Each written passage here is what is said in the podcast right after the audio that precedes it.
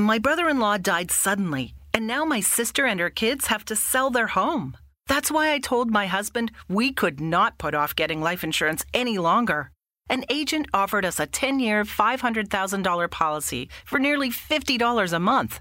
Then we called SelectQuote.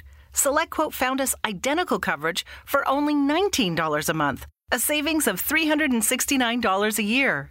Whether you need a $500,000 policy or a $5 million policy, SelectQuote could save you more than 50% on term life insurance. For your free quote, go to selectquote.com. SelectQuote.com. That's selectquote.com. SelectQuote. We shop, you save. Full details on example policies at selectquote.com slash commercials.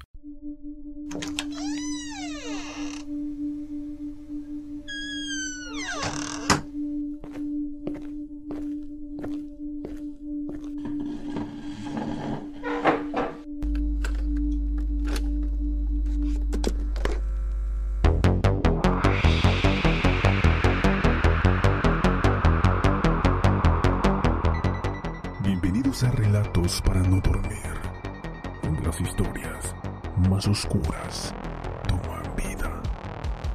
Comenzamos.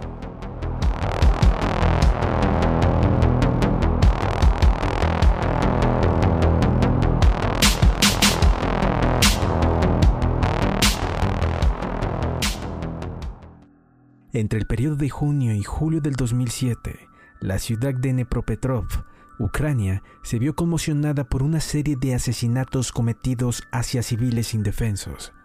Los responsables de estos crímenes fueron tres jóvenes de 19 años, quienes también se convirtieron en los autores de uno de los videos más sanguinarios de Internet. Antes de continuar, quiero mencionar que este episodio se trata del último de esta primera temporada. Esto no quiere decir que pausaré el podcast, sino al contrario, la segunda temporada se vendrán con mejores episodios y una manera distinta de realizar el programa. Así que nos escucharemos de nuevo en unas semanas. Sin más, continuemos. En 2003 se realizó una inspección de rutina en una de las áreas residenciales de Nepopetrov. Según información operativa, en la zona se ubicó una tienda subterránea para fabricar drogas. Los agentes de atención fueron atraídos por una casa abandonada. Parecía extraño de que entre los deshabitados lugares un hombre llegara a ese lugar y al ver a la policía huyera rápidamente. Al enterarse de que el dueño de la casa no se presentó allí durante dos años, los policías decidieron ingresar, pero no había una fábrica para la fabricación de drogas, sino algo que los dejó en shock. Paredes manchadas de esvásticas, signos satánicos, sangre y una gran cantidad de cadáveres de animales colgaban de las paredes e incluso del techo. Es evidente que los gatos y los perros murieron violentamente, en muchos casos sin cabezas, tripas ni miembros. En las esquinas habían cajas con patas y colas cortadas, en las paredes cadáveres crucificados. En ese lugar abandonado, claramente vivían maníacos o incluso fans reunidos de algún extraño culto satánico. Víctor Sayenko e Igor Suprunyuk eran adolescentes aparentemente normales, simpáticos y sociables. Eran de buenas familias. El padre de Suprunyuk era piloto personal del expresidente de Ucrania, Leonid Kuchma, y el padre de Víctor Sayenko era fiscal de distrito. Estudiaron bien, en la escuela los trataron muy bien, pero Saenko y Suprunyuk tenían otra vida secreta. Durante el día estudiaban y realizaban cosas ordinarias, pero durante la noche actuaban realmente como psicópatas. Víctor Igor y Alexander eran tres amigos que compartían un gusto en común por la violencia. Empezaron torturando perros y gatos mientras los grababan con su cámara. Sin embargo, su sed de sangre, sin embargo, su sed de sangre pronto evolucionaría a otro nivel. Aburridos de saciar su hambre de destrucción contra animales, empezaron a interceptar personas vulnerables que se encontraban por las solitarias calles de la ciudad. La mayoría de estas eran niños, mujeres, ancianos, ebrios o vagabundos. En total, según lo registrado por las autoridades de Ucrania, los chicos cometieron 21 asesinatos que inmortalizaron en metrajes. La manera de operar de estos jóvenes era sencilla buscaban víctimas vulnerables en los lugares solitarios, preferentemente en un horario con poca actividad. Los atraían a ellos a veces con mentiras, los llevaban a zonas completamente desoladas y cuando era el momento indicado, comenzaba el brutal ataque, torturando a sus presas con objetos contundentes hasta matarlos y algunas veces no se detenían si no dejaban los rostros de las personas completamente desfiguradas. Según su testimonio, el motivo de filmar los crueles homicidios era para conservar un recuerdo cuando ellos estuvieran viejos. También en algunas ocasiones asistían al funeral de sus propias víctimas y se tomaban fotografías con ellos.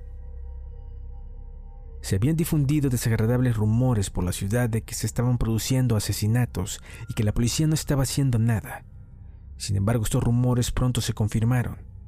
En internet apareció un video que asombró brutalmente a todos. Desde el principio hasta el último suspiro, la víctima fue capturada en video. Este archivo de video ha sido llamado Tres hombres y un martillo. El video causó una gran resonancia pública no solo en Ucrania, sino también en el extranjero. El destino de Sergei Yasenko era asombroso, la víctima de los maníacos. El hombre estuvo dos veces al borde de la vida o la muerte. Fue alcanzado por un rayo una vez, pero sobrevivió pero el destino ordenó que se encontrara con unos psicópatas sádicos y asesinos. Simplemente estaba conduciendo en bicicleta, pero se encontró en el momento y en el lugar equivocado. Estaba muriendo lenta e insoportablemente, y los asesinos se rieron de él y filmaron el video. En dicho video podemos observar cómo los jóvenes una y otra vez le golpean con un martillo el rostro al hombre, quien solo puede mover las manos para intentar detener los golpes. Posteriormente, uno de los jóvenes toma un destornillador y lo clava en el abdomen del hombre una y otra vez. El hombre apenas si puede respirar por la gran cantidad de sangre que brota de su rostro. Para finalizar, uno de los psicópatas remata al hombre con tres golpes en el rostro sin piedad, y asimismo huyen del lugar y lavan el martillo y el desarmador para ocultar cualquier pista del crimen. Antes de que la información se encontrara en Internet, la administración de la ciudad intentó disfrazar estos delitos como homicidios domésticos o accidentes de tráfico. Tales explicaciones no le convenían al liderazgo policial y comenzaron a mirar más de cerca las acciones de investigación de sus empleados. La investigación logró establecer la dirección de IP desde el cual se subió el video. La IP pertenecía a un cibercafé pero los administradores de los cibercafés cambiaban con tanta frecuencia la IP que los investigadores no podían obtener la información necesaria. A finales de julio se encontraron los cuerpos de un hombre y una mujer con heridas similares. Una vez más, los delincuentes utilizaron accesorios o algo así, debido a que junto a los cadáveres no se encontró nada por el estilo. Los investigadores concluyeron que los delincuentes llevaban consigo las herramientas del crimen. Las víctimas nuevamente no tenían nada en común, el hombre había sido juzgado anteriormente como un indigente y la otra víctima era una empleada de una empresa pequeña. Pronto, sin embargo, todo cambió. Unos agresores no identificados atacaron a dos adolescentes que viajaban en bicicletas. Uno de ellos sobrevivió. Este pudo describir a los criminales, cómo se veían y cómo se estaban moviendo.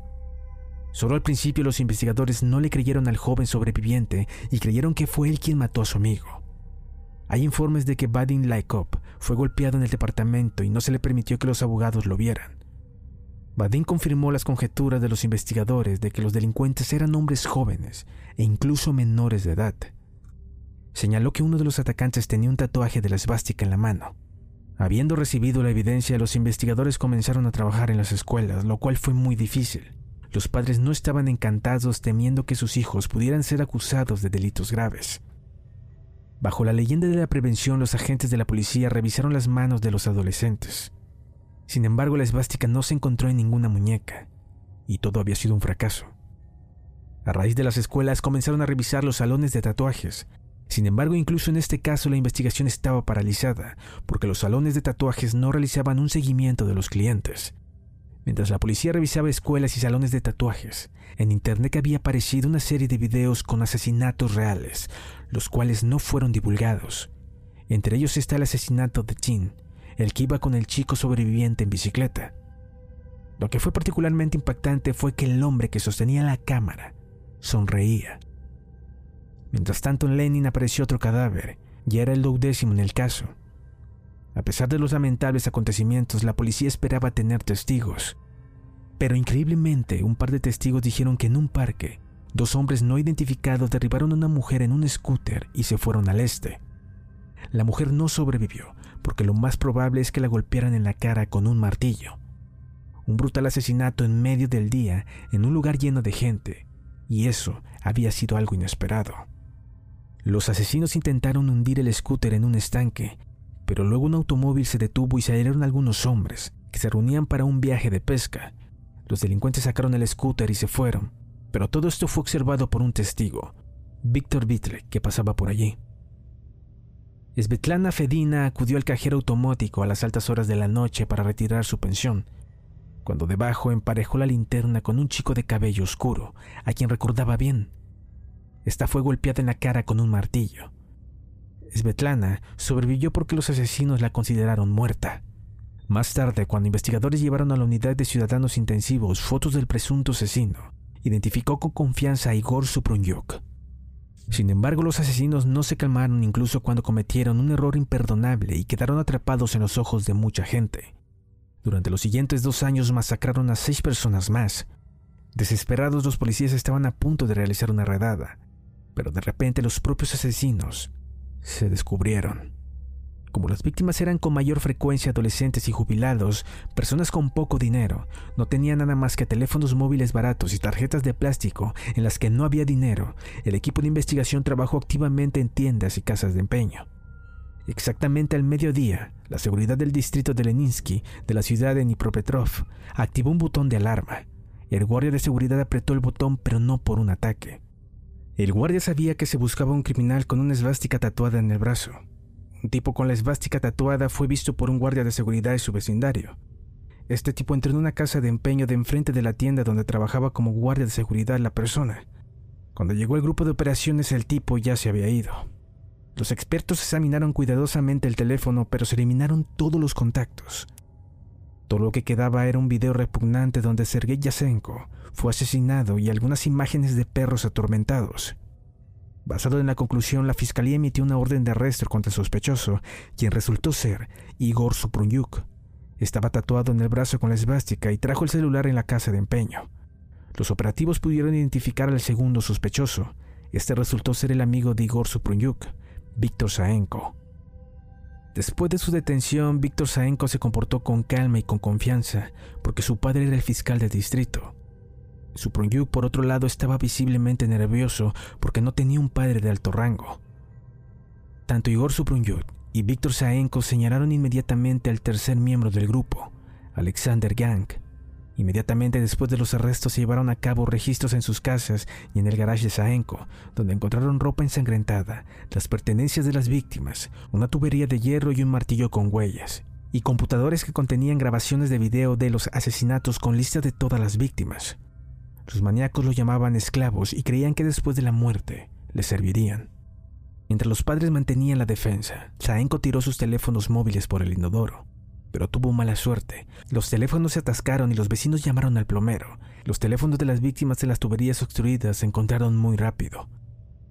Efectivamente filmaron el asesinato en video, pero no todos los videos pueden servir como evidencia en la corte.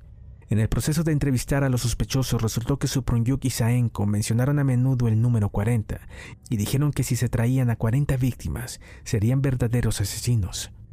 Inmediatamente después de la detención se realizó un examen psiquiátrico que reconoció los tres cuerpos y reportando sus acciones.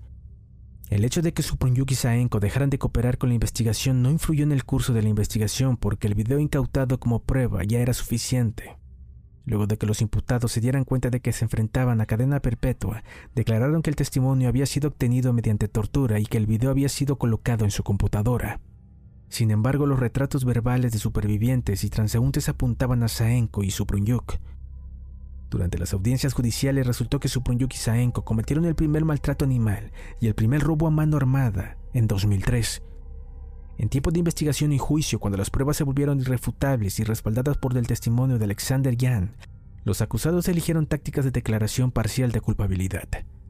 Los defensores de Saenko y Suprunyuk insistieron en que los sospechosos fueron torturados y se colocaron más de 100 fotos y videos de 40 minutos de ejecuciones y torturas. En el juicio de Suprunyuk dijo, Me pusieron una pistola en la cabeza y me obligaron a escribir bajo el dictado de confesiones. Ningún video de los asesinatos era mío, solo lo guardé en mi computadora.